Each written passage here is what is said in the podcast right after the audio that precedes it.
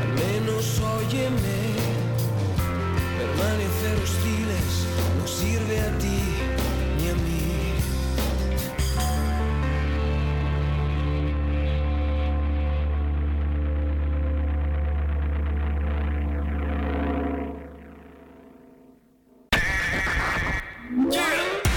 Vive Segovia En el 90.4 FM.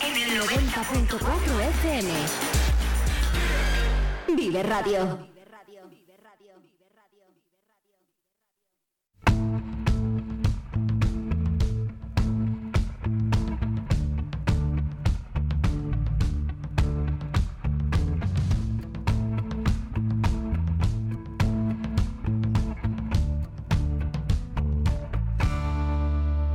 Miro a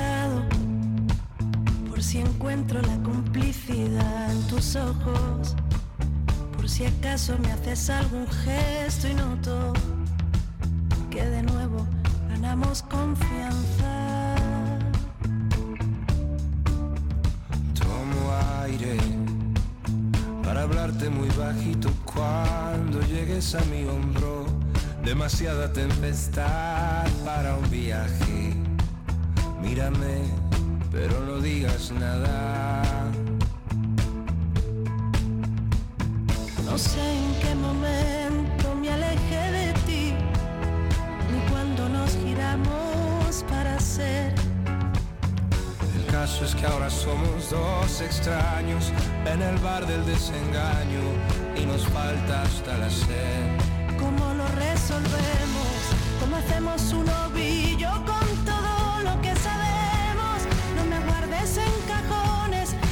Dos minutos sobre las 11 en punto, seguimos en directo atentos a la actualidad de la mañana aquí en Vive Segovia en el 90.4. Les decíamos esta mañana que estaríamos atentos al inicio de un juicio importante destacado en la audiencia provincial de Segovia y es que eh, van a ser juzgados los integrantes de la banda que se hicieron pasar por policías nacionales, secuestraron a una pareja cerca de Boceguillas para robar en su casa. Penas de hasta 136 años suman las que se piden para ellos. Allí en directo está pendiente del inicio de este juicio nuestro compañero del Día de Segovia, Nacho Saez. ¿Cómo estás, Nacho? Buenos días, compañeros. ¿Arrancó a la hora prevista o ha habido algún retraso? Uh, eh, arrancó con, unos minutos de, de retraso. eh, parece ser que bueno, pues que la fiscalía eh, ha intentado alcanzar un acuerdo a última hora con, con varios de los acusados. Entonces, bueno, pues esa, eh, ese, ese aspecto pues ha retrasado un- unos minutos el inicio del juicio. En cualquier caso, no sé si han empezado ya las declaraciones. Pues justo iban a empezar ahora porque bueno pues eh, primero se han planteado las cuestiones previas que, bueno ha sido ha sido una parte importante ya que bueno pues eh, la audiencia eh, provincial ha decidido eh, la sala ha decidido declarar nulas algunas de las escuchas en las que se basó la, la investigación eh, que dio que dio lugar a las detenciones y al y al juicio que se está celebrando hoy. Entonces eh, ese ese ese aspecto ha retrasado eh, ha retrasado unos minutos el inicio de, las declaraciones. Justo ahora eh, empezaba a declarar el primer acusado. Entiendo que están presentes los seis acusados, si no me equivoco, son, y no sé si el matrimonio. Eh, pues el matrimonio víctima de los hechos se va a declarar desde una sala anexa al- a la sala de vistas eh, por, eh, por no estar en el mismo espacio que los que los seis acusados ya que bueno pues sufren trastorno de estrés postraumático. Sí que están los los seis acusados en, en la sala. Cuatro de ellos han reconocido han reconocido los hechos aunque bueno todavía no no sabemos el, el, el acuerdo que pueden haber alcanzado con, con la fiscalía para para para bueno pues para determinar la, la pena que tendrán que cumplir Porque en principio se pedían, decíamos, se sumaban 136 años. Sí, 136 años. eh, pues eh, recordamos que bueno, pues eh, a principios de, de 2020 un matrimonio viajaba por, por una carretera de, de la provincia de, Se- de Segovia, cerca de Boceguillas. eh, eh, un, unos, un grupo vestido de policías nacionales les dieron el alto a su coche y les introdujeron en, en dos vehículos eh, para, para llevar llevarles eh, secuestrados a un contenedor de obra donde les torturaron a, esta, a este matrimonio eh, víctima de los hechos, les torturaron durante nueve horas pues para que revelaran eh, dónde eh, tenían en su casa escondidas las joyas, dinero en efectivo, cajas de seguridad y, demás. Y, bueno, pues son los hechos que, se empiezan a enjuiciar hoy en la audiencia provincial de Segovia y que, y que bueno, pues van a el juicio está previsto que dure hasta el 5 de febrero. Esta semana va a haber sesiones tanto hoy como el miércoles, el jueves y el viernes y para el 5 de febrero está prevista la declaración de, dos psicólogos. Pues muchas gracias compañero, no te entretenemos más, que sabemos que tienes que volver al interior de la sala para continuar recogiendo todos los datos del desarrollo de esta primera sesión de este juicio que como dices llevará todavía unos días. Seguiremos atentos. Muchísimas gracias por la información de última hora. Muchas gracias, compañeros. Bueno, pues así es la mañana. Tenemos que seguir atentos a cada punto de directo, pero vamos a hacer un alto. En unos minutos vamos a hablar en nuestra sección No me gustan los lunes de psicología. Te digo yo que al final le acabamos cambiando el nombre. Esto es cuestión de un poquito más de tiempo. ¿Nos acaban gustando, tú crees? Sí, sí, les acabaremos sacando el, gustillo, pues porque si no, no haríamos justicia al nombre de, nuestro, de nuestra emisora. ¿no? Pues a vivir la radio. Nosotros vamos a descubrir por qué nos marcan eso de cumplir los años, las décadas, los 20, los 30, la década de los 40, los 50, a ver por qué nos marcan tanto nuestro desarrollo. Vamos a entenderlo de la mano de una profesional, de Consuelo Cuenca, psicóloga clínica, en unos minutos. Un poquito de música. Vive Segovia. En el 90.4 FM. En el 90.4 FM. Vive Radio.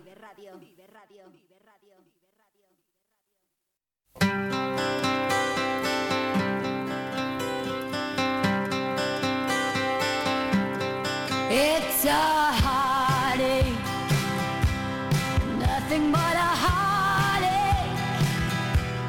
Hits you when it's too late, hits you when you're done.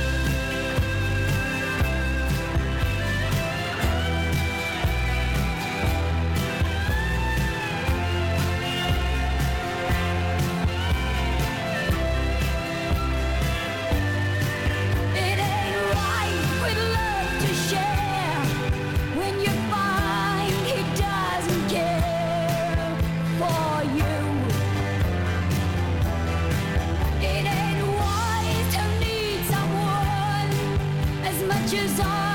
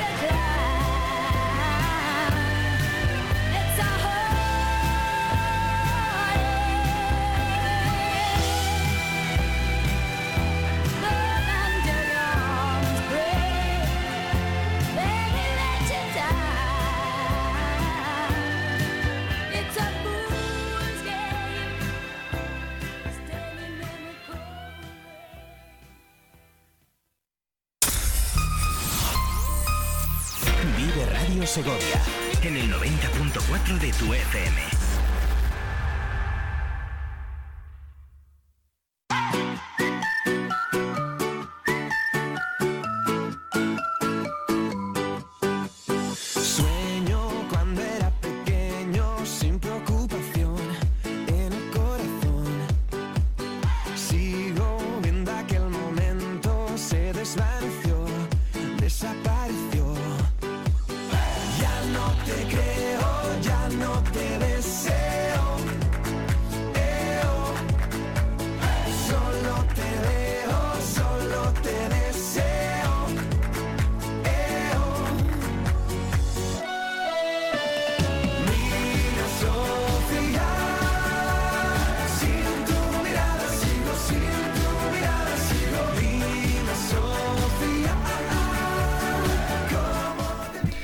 Sobre las 11. Bonito momento para decir la hora. Tengan en cuenta, somos muy pesados con el reloj, pero lo que hacemos es acompañarles para que sepan ustedes que la mañana avanza, que el lunes avanza, que no es tan malo como dice la sección eh, con el título de esta sección. Decimos, no me gustan los lunes, lleva razón, Patri, nos acabarán gustando seguro, siempre que estemos bien acompañados de la radio y de buena gente, como es el caso ahora de quien nos acompaña. Consuelo Cuenca, psicóloga clínica de la clínica Avanti de Los Ángeles de San Rafael. Siempre acudimos a ti a pedir buen consejo. ¿Cómo estás, Consuelo? Bienvenida.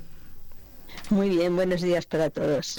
Oye, hemos planteado hoy un asunto que yo creo que nos compete a todos. ¿eh? Vamos a abrir un melón y es el de las crisis de edad. Eh, yo mm, me refería quizá por cercanía a la de los 50 y los 60, pero no sé si hay, no sé si hay crisis de 40, de 30, de 20, no sé si esas etapas marcan la vida o tenemos que hablar de una crisis de la mediana edad. Y ponnos tú los límites de edades. Eh, hay, un poco de todo. Bueno, eh, realmente hay dos crisis principales en la vida, ¿no? De una persona. La circunstancial, que es, bueno, muchas veces, eh, pues cuando se, se, estabiliza algo, ¿no? Es decir, por un fallecimiento un despido, una separación, incluso un cambio de residencia de domicilio, ¿no? Pero principalmente a la que nos referimos es la evolutiva, ¿no? Es ese malestar psicológico, ¿no? Que nos mm, muchas veces por mm, es a lo largo de las distintas etapas de la vida, ¿no? Porque produce un cambio de roles, es una transición biológica al fin y al cabo, desde la adolescencia hasta muchas veces que nos llegan a afectar, bueno, pues el estar en pareja, la dificultad muchas veces de ser padres, ¿no? Incluso algunas personas con el nido vacío, esa futura jubilación, ¿no? Pero eh, realmente la, crisis de la mediana edad, la crisis de los 40 que se llama normalmente, que es también evolutiva, bueno, pues la conceptualizó ya Levinson, ¿no? Y, que decía que, bueno, que afecta a los dos sexos de, de distintas maneras, ¿no? Tenemos reacciones diferentes hombres y mujeres, ¿no? Y que bueno, realmente bueno es esa conciencia del paso del tiempo y de la finitud de la vida, ¿no? De, y que revisamos, ¿no? De, forma global lo que eh, la vida de cada uno, ¿no? Nos iba, esas preguntas, iba a decir, Consuelo, sí, decías tu marca por igual a hombres y mujeres, pero eh, no sé si de una manera positiva o negativa, o lo tomamos de mejor manera unos que otros. Mm, bueno, en algunos casos para las mujeres, eh, por ejemplo, eh, a ver, realmente el cumplir años nos afecta de manera diferente, ¿no? Mm, es una cuestión de género también muchas veces, ¿no? Eh, con los roles, ¿no? Principalmente. Y sobre todo porque la, sociedad sobrevalora la juventud, ¿no? se equipara mucho al, a ese éxito, a ese dinamismo, a esa deshabilidad, ¿no?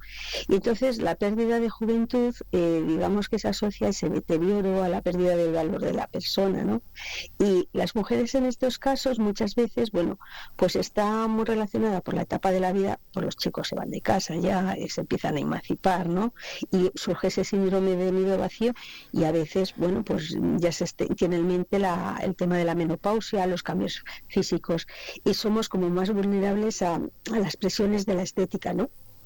al ideal de belleza, ¿no? Y por eso muchas veces, bueno, pues mm, no todas las mujeres evidentemente le afecta a su, a su autoestima y seguridad personal, pero nos embarcamos, pues, o se embarcan, en este caso, pues en operaciones o, o cambios de luz radical. Y en el varón, pues muchas veces eh, se suelen frustrar, ¿no? Eh, o sea, vuelvo a insistir, algunos, porque hay otras personas que, que, bueno, ya veremos el por qué eh, pasan sin pena ni gloria, ¿no? La, esta etapa.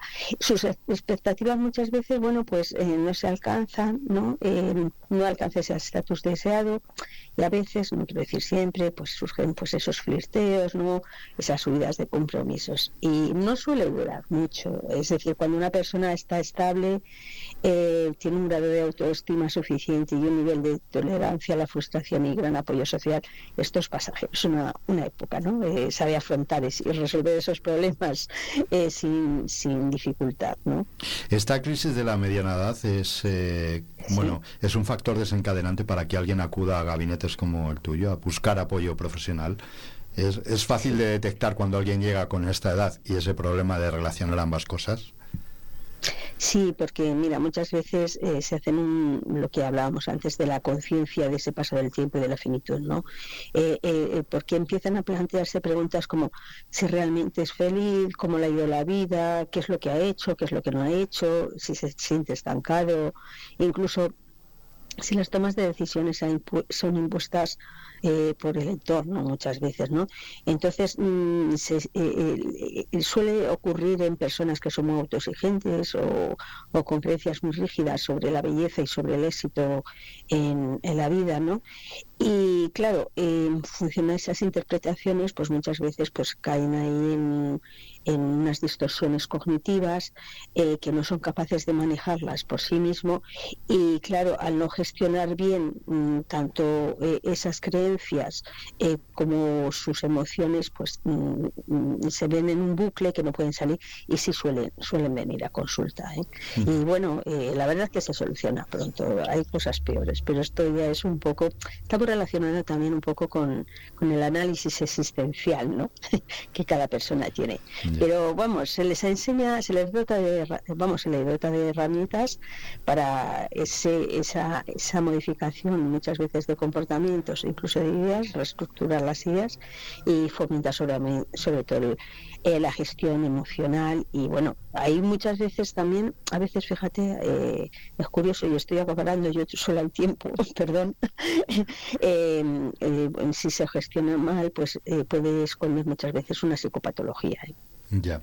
Oye, antes de pasar a esas herramientas o sugerencias que nos puedan ayudar en este paso del tiempo, quería preguntarte si estamos hablando de la crisis de la mediana edad, que hemos situado en los 40 años, en esa década, no sé si decir prodigiosa, pero eh, luego esto, eh, ¿cómo, se, ¿cómo se transforma o cómo mm, evoluciona hacia cuando uno cumple los 50 o cuando uno cumple los 60? ¿O esto es, eh, bueno, pues casi es un mito, esto de decir, bueno, pues que yo con los 40 bien, pero con los 50 mal o luego con los 60 me vengo arriba. No sé si, si esto también se puede marcar. Claro, es que, mm, por decirlo de alguna manera, no todas las personas llegan a los 40 y lo voy a tener, ¿no? Es que hay unas personas que se lo plantean a los 50, a los 60, muchas veces cuando llega la jubilación, eh, eh, es decir, ese análisis retrospectivo, ¿no? Eh, no hay una, un, punto de inflexión, ¿no? Ni, todas las personas pasan en serie por 40, 50, 60.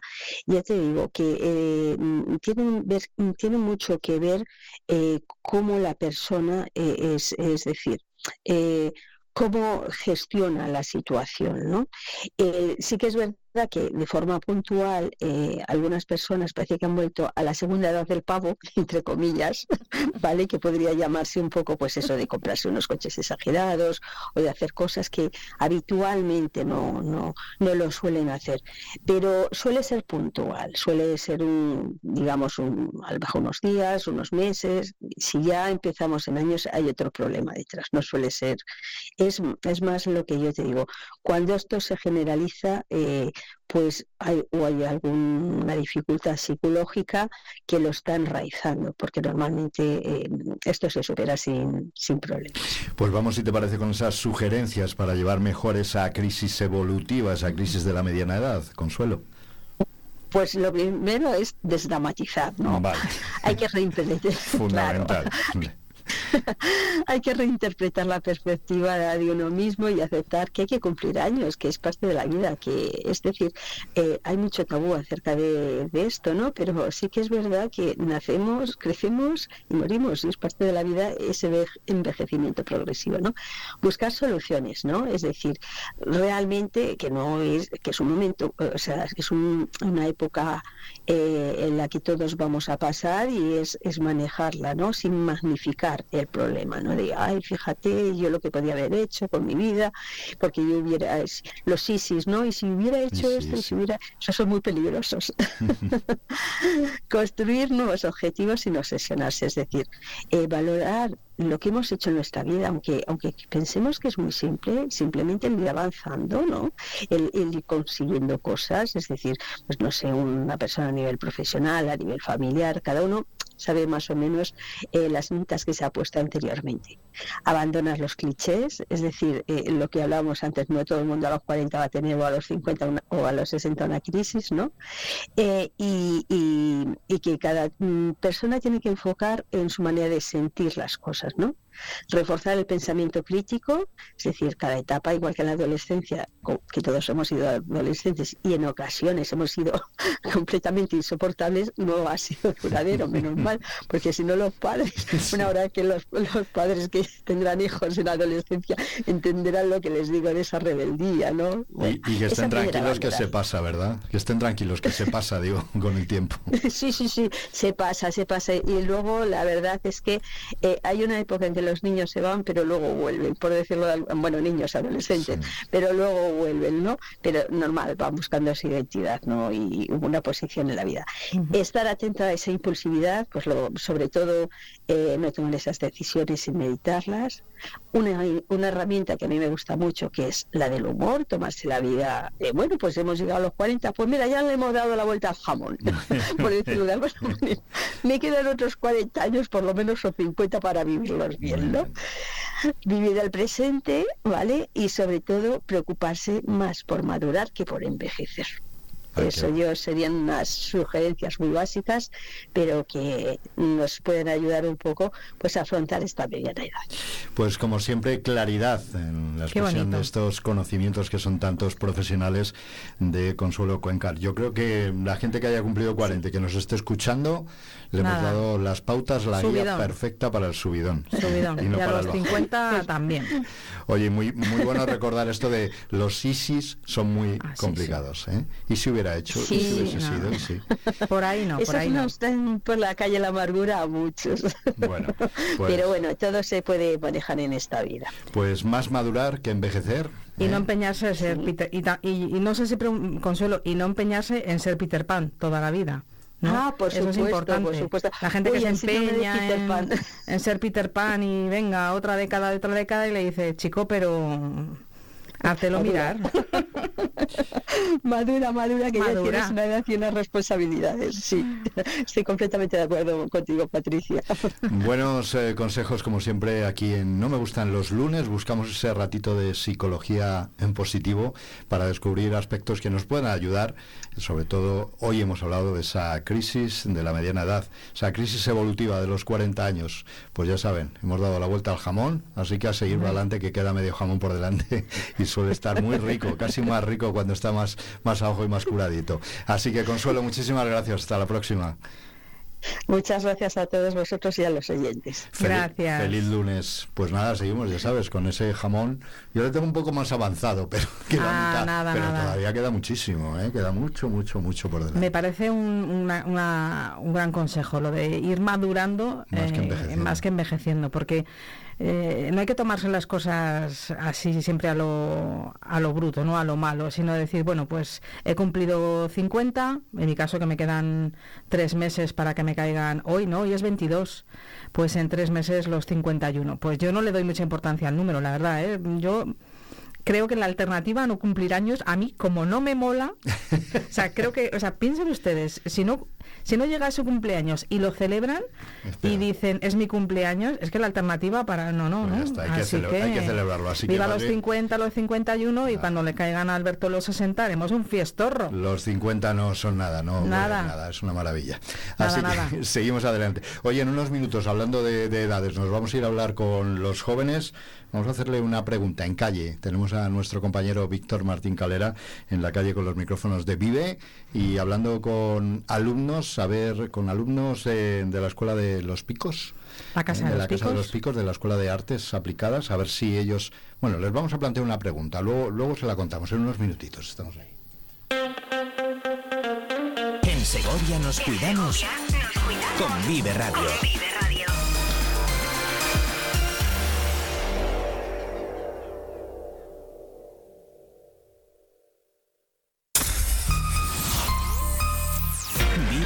Segovia, en el 90.4 de tu FM.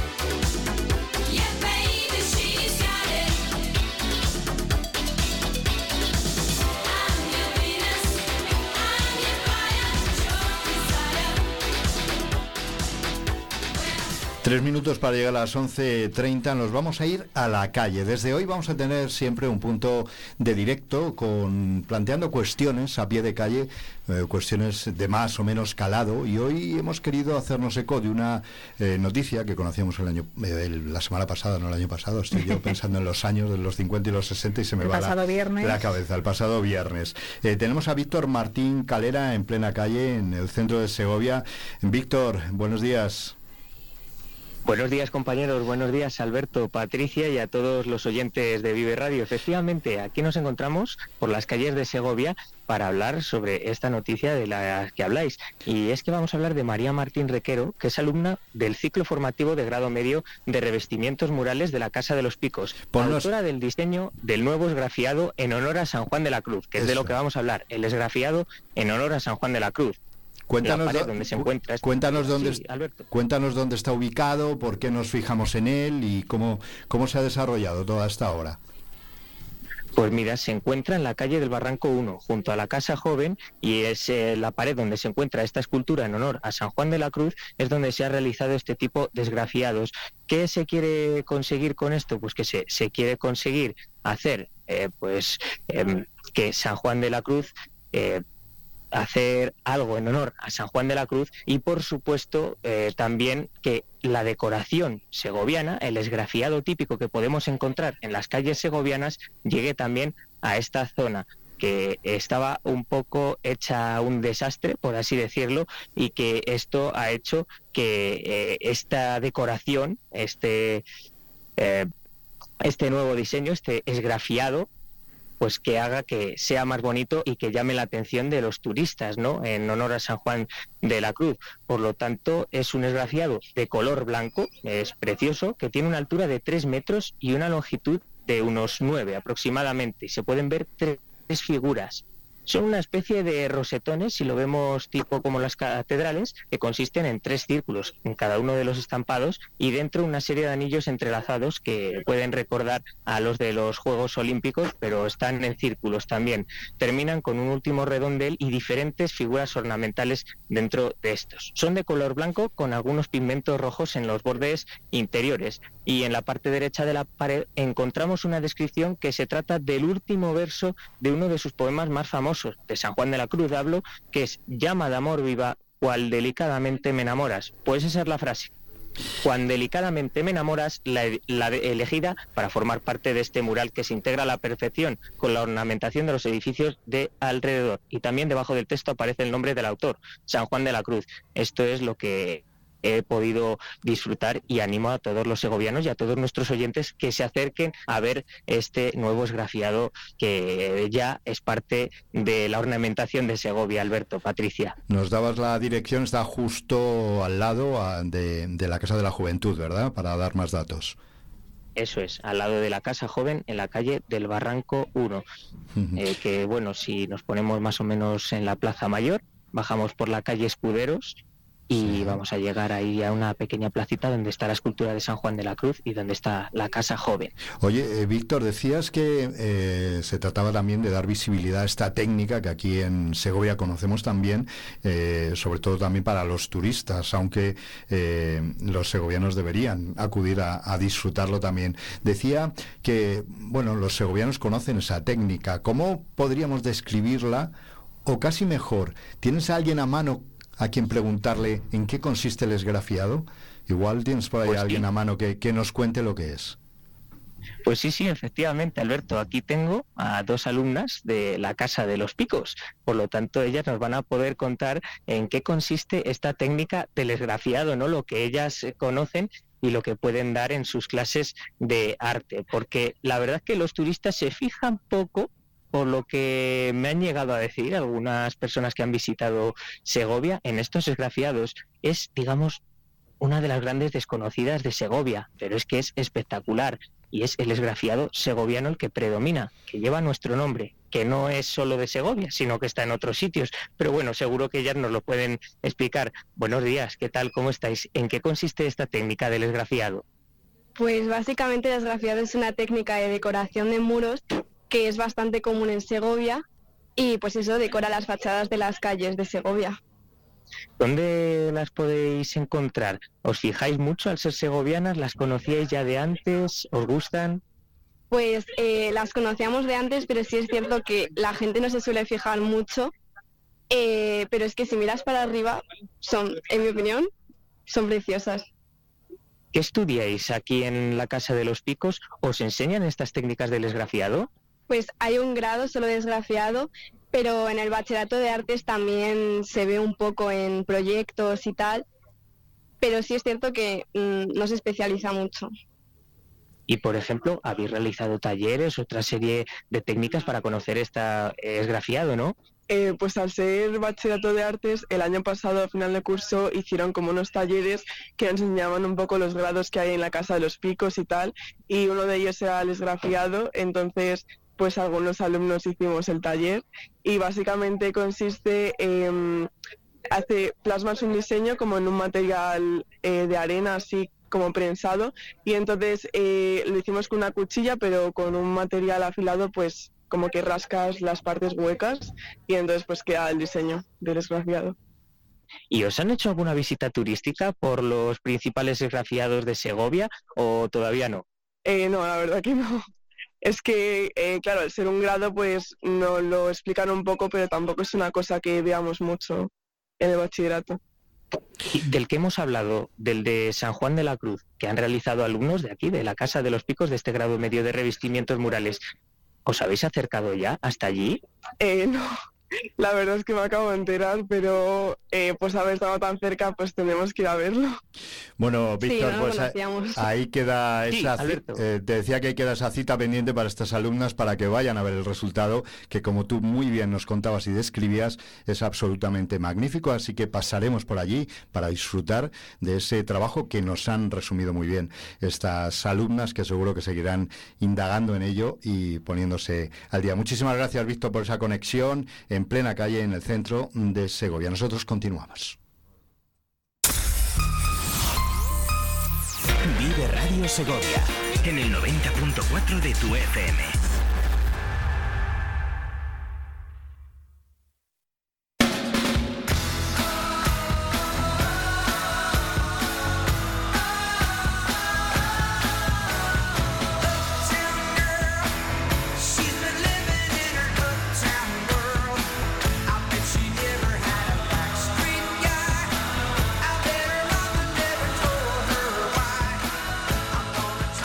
Esta sección de Vive, Libros Mil, tiene el objetivo de cada lunes ser diferente, tener la oportunidad de charlar con personas que dedican su tiempo a este arte, a este talento que es enfrentarse a un libro en blanco. Bueno, un libro en blanco me refiero a un folio, a un ordenador que tiene la pantalla.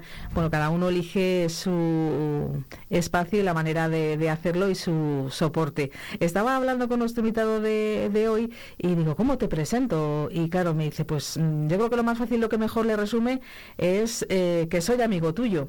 Y me ha parecido tan bonito que he dicho, pues hoy les presento a un amigo mío que se llama José Antonio Quirce, que en realidad eh, lo de José Antonio eh, imagino que es más de puertas para dentro en casa, porque para mm, casi todos los segovianos, pues Quirce. Con Quirce te has quedado. Muy buenos días, ¿cómo estás? Muy buenos días, Patricia. Qué, qué gusto esta charla con amigos. Eso es lo más... Eh, ¿Cuántos años? ¿Cuántos años? ¿Cuántos años, verdad? ¿Cuántos años ya? Y que, y que, sean, y que sean muchos más. Porque, claro, lo que intentamos descubrir en esta sección, eh, José Antonio, es eh, la vinculación que tiene la gente con, con, los libros, pero sobre todo con los suyos, con los que, con los que, ha, con los que ha hecho. Porque eres biólogo, pero también te dedicas al mundo del periodismo, entonces conjugas un montón de cosas, pero a la hora de escribir, eh, ¿qué fue lo primero que, publicaste y a qué año hay que, hay que remontarse? Aparte de, esas historias de juventud que tiene todo el mundo, sus redacciones en, el instituto y sus pinitos de... Que, o sea, que siempre te llamó la atención. Sí, sí. Yo creo que yo tengo, tengo recuerdos de, de mi padre. Mi, padre era, un lector impenitente. Era, era un hombre nunca no, terminó la primaria, era de, aquella vieja escuela de personas que empezaron a trabajar muy pronto, muy pronto, pero toda su vida se, se dedicó a leer, a leer, estaba muy informado, siempre le gustaba mucho estar informado y leía mucho. Y, y recuerdo que desde muy pequeños nos animaba siempre en casa a participar en todas las redacciones que nos convocaban los maestros. Una redacción de la primavera, una redacción de em, las flores a María, una redacción de qué vais a hacer en verano. Siempre, ¿y qué vas a poner? ¿Y cómo lo vas a hacer? Siempre casi, casi mm, parecía que le daban ganas de sentarse a redactar con nosotros. Luego en la época adolescente del instituto sí que participé en algún concurso allí en Santoña, de donde soy, en, en el instituto en el que estudiaba, en algún concurso más formal, ya con algún premio de estudiante, etcétera, y se quedó un poco así aparcado. Se quedó, se quedó esa vocación no se, no se perdió del todo, pero bueno, se quedó aparcada en busca de, otros caminos, pues como has dicho, el de, la, el de estudiar la biología y terminarlo y comenzar a trabajar en ello. Porque, claro, ser eh, cántabro, ser de Santoña, que tantos y tantos segovianos eh, ahora mismo estarán visualizando porque han estado, porque lo han visitado, porque van, porque no es muy fácil, ¿verdad?, para, para los segovianos subir a, Cantabria, nos gusta, es algo que, que, sentimos como una tierra muy cercana, claro, dice, con dedicarse a la biología, mm, dice, siendo de Cantabria, pues parece como que tiene su cierta lógica, o al menos como lo ve una segoviana de la meseta. Bueno, yo creo que dedicarse a la biología, nazcas donde nazcas, y si le pones poesía, como al final me ha pasado a mí con tantos años después, el, poder reunir literatura, eh, biología, comunicación, periodismo, reunirlo todo, da igual donde nazcas, Patricia, porque yo estoy encantado de vivir en Segovia. Ya me, preguntan muchas personas cuando, cuando me, nos conocemos, me dicen, bueno, ¿y cuánto tiempo llevas en Segovia? Siempre les digo, dos hipotecas. Ya no mido, ya no mido el tiempo, porque si esto es como los... los dado tiempo a hipotecarte dos veces. Claro, tú como los astrónomos, los cosmólogos miden el tiempo en, en eones, de, yo lo mido en hipotecas, que son mayores que el año. Dices, llevo 30 años, bueno, parece que es media vida, pero dos, hipotecas es vida y media. Ya, y, da tiempo a hacer dos proyectos, eh, o sea, pensar en, en el corto, en el medio y en el largo plazo. En el largo plazo. No, y, ahora mismo yo cuando salimos fuera con mi familia, vamos a cualquier sitio, ya sabes que en todos los lugares turísticos te preguntan, oye, para las estadísticas, ¿de dónde vienen ustedes? Siempre decimos nosotros de Segovia. Pero son, y si te preguntan, ¿pero son ustedes exactamente de Segovia? Entonces, mire, mejor no nos pregunte, porque eh, la señora es de un sitio, los hijos de otro, el, papá es de otro, déjelo, ponga que somos todos de Segovia y ya está todos ya de, de adopción, de, adopción, de corazón, de, raíces. Yo digo con mucho orgullo, fíjate Patricia, hace, hace 33 años cuando llegué me enteré de la palabra cunero cunero, el que está en Segovia, pero se decía de una forma un tanto despectiva, de, ah, este es cunero, no es, no es de Segovia, no es de aquí. Pues yo tengo todo el orgullo del mundo de decir soy cunero.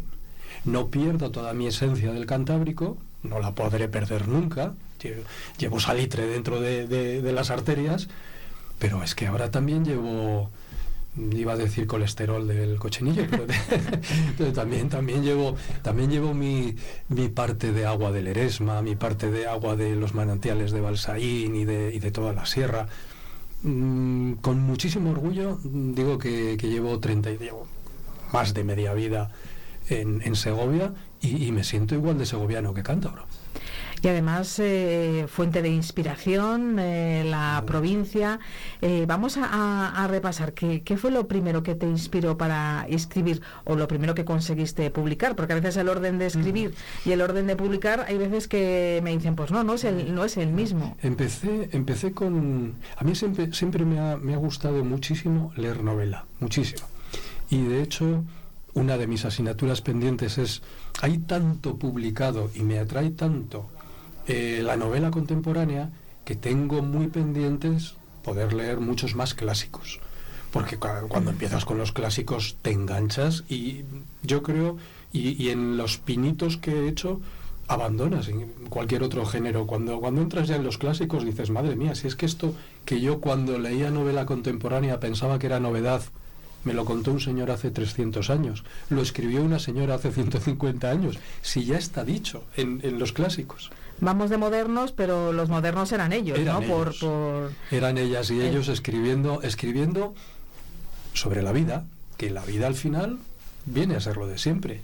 Naces, tienes que pasar toda esa vida, que como parece ser, creo que, no sé si es frase de él o no, eh, eh, de, John Lennon, que, que la vida es lo que te sucede mientras haces planes pues vas haciendo planes y te va pasando la vida y todo eso, ellas y ellos ya lo escribieron como en, grandes obras que se quedaron como clásicas.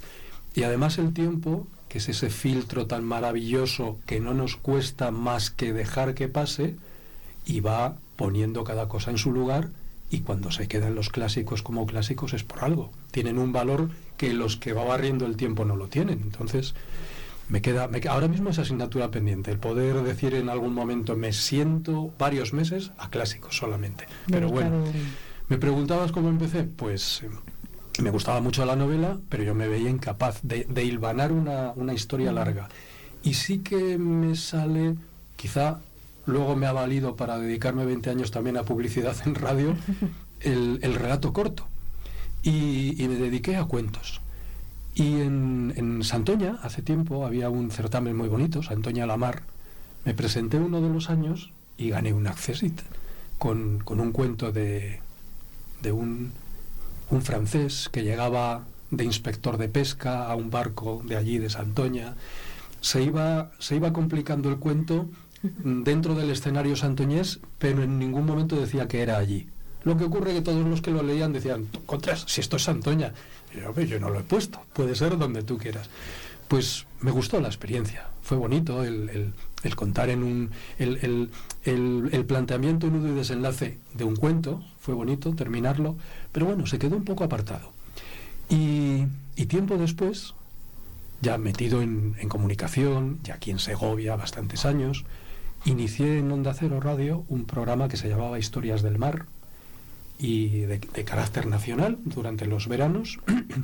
me, recuperaba así un poco de mi distancia de los 380 kilómetros a Santoña y, y había un, un, colectivo que les entrevistaba todos los años que daban el premio Nostromo de literatura marinera.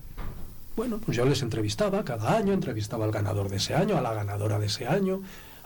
Literatura marinera como género. Como, género, Literatura exclusiva. Tenía que ser la, base es que el argumento tiene que ser la aventura marinera, en cualquier acepción que quieras, pero la aventura pueden ser las carreras a la India, eh, la, búsqueda del tesoro, los piratas, eh, submarinos, eh, la guerra mundial, lo que quieras, pero tiene que ser una aventura ambientada en el mar.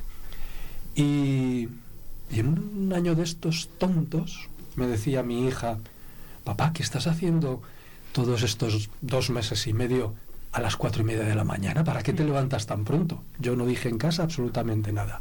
Solo te pusiste una disciplina. Me puse una disciplina de conseguir terminar una novela.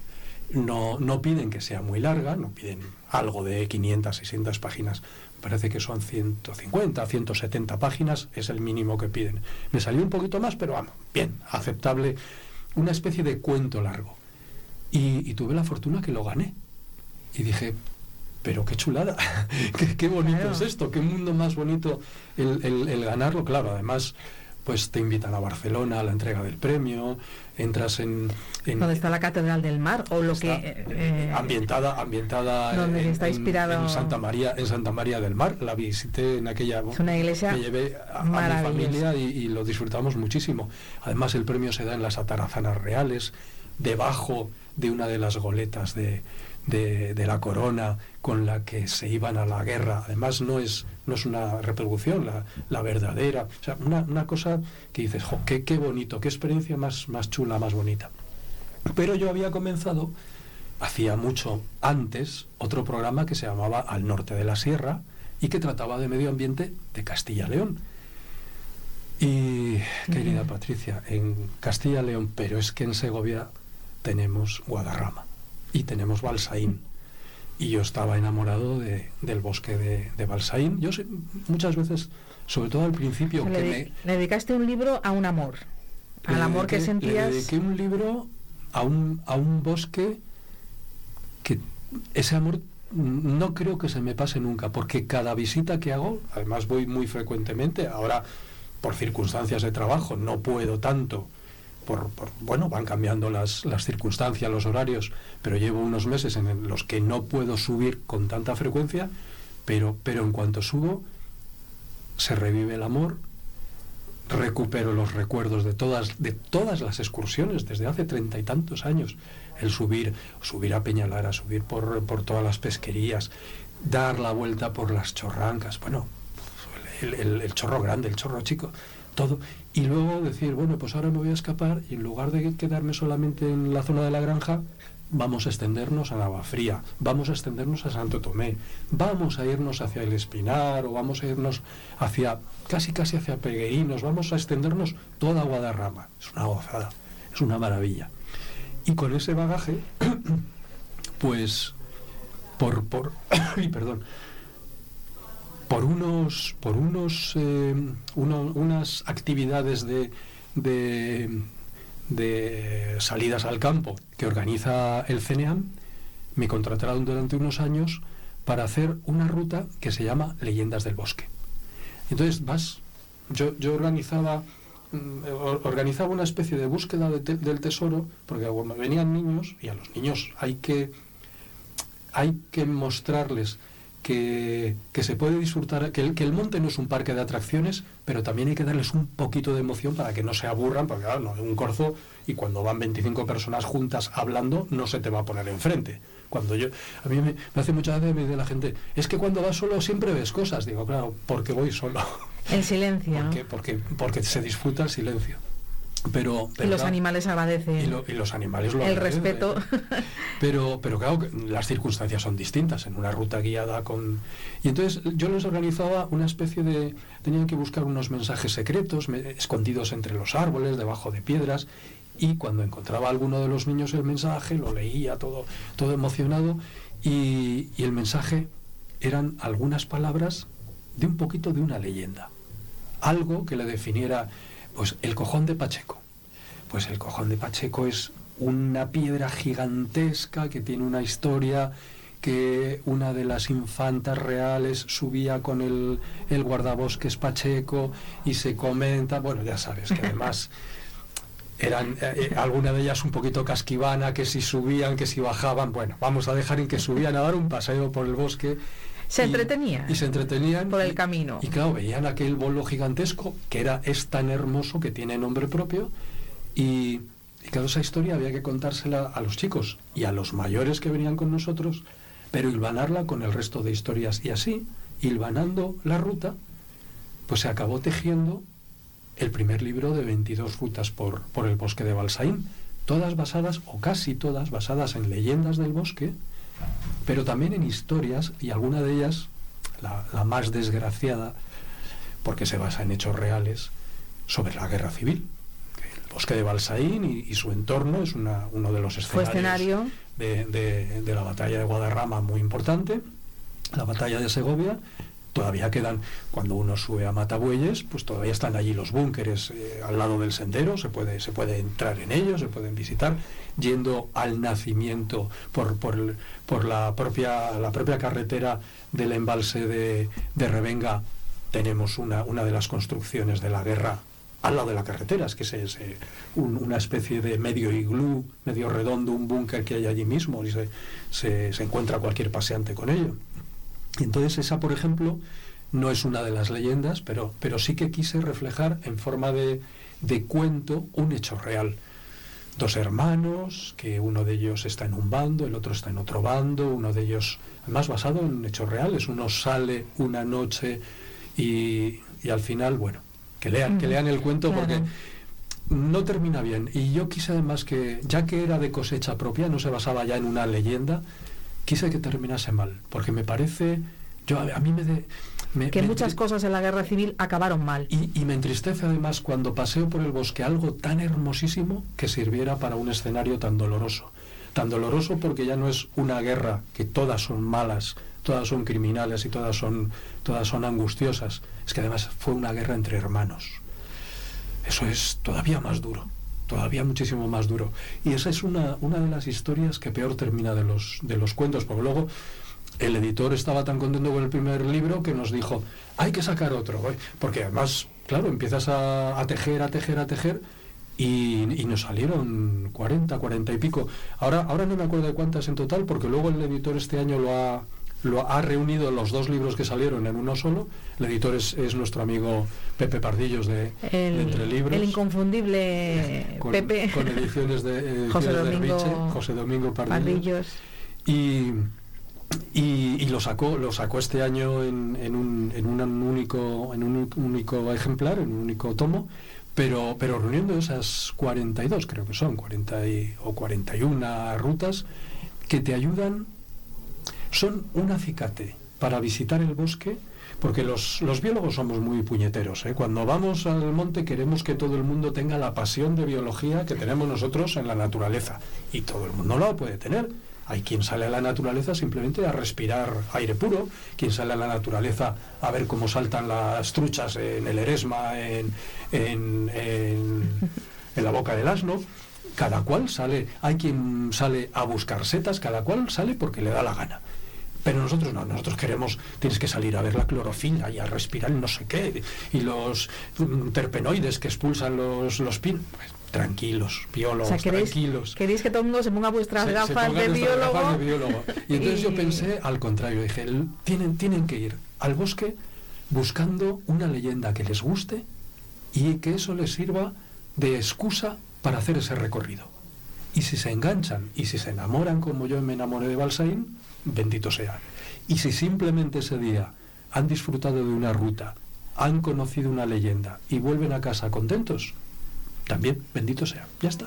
Nos damos por, satisfechos mm. porque, es, como decíamos, esa extensión eh, llamada Guadarrama. Pues como solo nos ha dado tiempo a hablar de, estos libros, de Balsaín, del bosque de, Guadarrama, de nuestras eh, maneras de, ver las cosas, de, dónde viene nuestro querido Quirce, de esas tierras eh, cántabras, pues yo te emplazo a que otro lunes, que podamos encajar agendas, pues vuelvas con nosotros y hablemos de, otras publicaciones.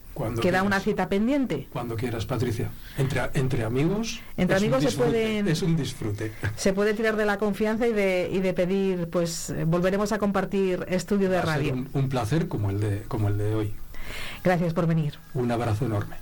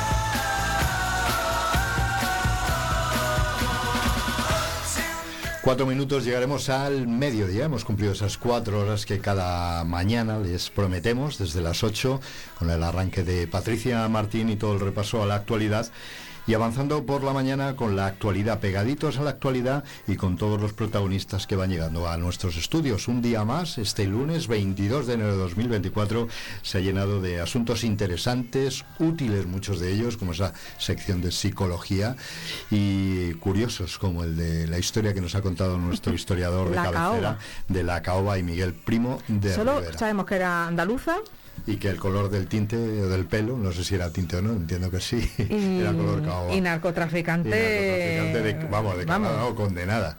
Condenada como narcotraficante. Bueno, pues ahí estaba, de la mano de Miguel Primo de Rivera, una historia de la que se cumplen ahora 100 años y que nos ha traído Eduardo Juárez a estas radio historietas. Ha sido una mañana interesante, hemos empezado pues aclarando un poco esa cierta polémica que surgía con Colegio Aneja, ¿no? Que se llama así. sí, para la mayoría de los segovianos lo de Fray Juan de la Cruz mm, se nos hace raro. Pues... Eh, con soluciones hemos empezado la, mañana, que eso siempre es muy agradable. Con soluciones todavía estamos pendientes de la fecha, pero se inician los trabajos para que los chicos, los alumnos y alumnas puedan volver a, disfrutar del gimnasio que en este momento, por una cuestión de almacenamiento de algunos enseres y seguridad en las obras, no podían disfrutar. Esa polémica que surgía, como decíamos, la semana pasada y que hemos aclarado con Agustín García Matilla, vicerrector del eh, Campus María Zambrano de la UBA. Y como no hemos tenido ese chau chau calentito, que enseguida va a estar en podcast, por cierto, para que... Nos vamos a poner a la tarea justo cuando acabemos, eh, para que esté disponible el podcast lo antes posible, para que quien no lo ha podido escuchar en directo lo, lo escuche en nuestro podcast. Se han apuntado muchas cosas interesantes y yo creo que está bien que las que las repasen si pueden. Ya saben, en nuestra página web, en viveradio.es barra vive Segovia, y encuentran todos los podcasts de cada día. Hemos hablado de baloncesto también, nos hemos ido a San Rafael para hablar de la cantera de baloncesto de los Esos jabatos que son los jabalines. Los jabalines que están en todas las categorías eh, inferiores hasta senior, en todas tienen equipo. Hemos estado con su fundador y director, Miguel Ángel Edillo, más conocido por todos como Mimi y hemos disfrutado ese ratito tranquilo, Libros Mil, con José Antonio Quirce, que ha sido un auténtico placer una buena charla con, con, ese cántabro que nació allí y que se siente muy segoviano, porque como dice él, ese compromiso con Segovia ya le ha dado para dos, para dos eh, ya le ha dado para dos hipotecas es, ese, ese vínculo. para dos hipotecas. Le ha dado ese compromiso, le ha dado para dos hipotecas. Es una buena definición. Y hemos tenido dos puntos de directo, nos hemos ido a la audiencia provincial a estar pendientes gracias a la información que nos ha trasladado nuestro compañero Nacho Saez del periódico El Día de Segovia, de ese juicio que hoy ha comenzado, que durará todavía casi hasta el 5 de febrero, me parece que estaba previsto, de esa banda que había secuestrado un matrimonio cerca de Boceguillas para robarles. Así que estaremos atentos a esa información. Que hay acuerdo entre la Fiscalía y los... Parece que han llegado a un acuerdo, vamos los a ver. acusados. Estaban en, en plena declaración y si continuaban en este momento. Y hemos salido a la calle con los micrófonos de nuestro compañero Víctor Martín Calera para hablar con estudiantes de la Escuela de Arte de la Casa de los Picos acerca del esgrafiado, con esa excusa que hemos buscado en ese esgrafiado eh, espectacular que se ha instalado cerca de la Casa Joven de Segovia. Y nos vamos, nos vamos ya. Mañana volvemos, Patria, estaremos aquí a las 8, seguro. Abrimos puntuales. Venga, hasta entonces no nos falten, sean felices. y me robaba el tiempo como si me sobraran instantes. Por más que me quitase, si me llamaban.